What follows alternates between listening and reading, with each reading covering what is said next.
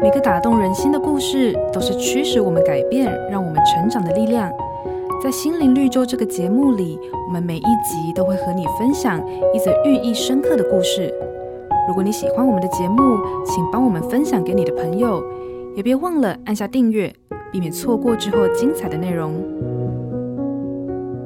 心灵绿洲，一个年轻人离开故乡，出外打拼前途。动身前的第一站是去拜访当地最受尊重的长者，请求指点。这位长者大笔一挥，写了三个字：“不要怕。”然后抬起头来，望着年轻人说：“孩子，人生秘诀有六个字，今天先告诉你三个字，供你半生受用。”三十年后，年轻人已经是中老年人了，有了一些成就，也有了很多伤心事。终于回到家乡时，才知道老人家已经去世。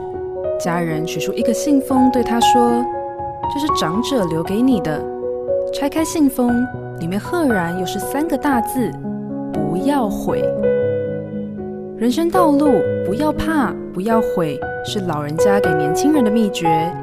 但如何不要怕，不要悔，需要有一个坚定不移的准则，带领我们不断前进。圣经说。神的话是我们脚前的灯，路上的光。当你抓住上帝的应许，就不会停留在懊悔中，而是带着信心，一步一步完成目标。瑞园银楼与您共享丰富心灵的全员之旅。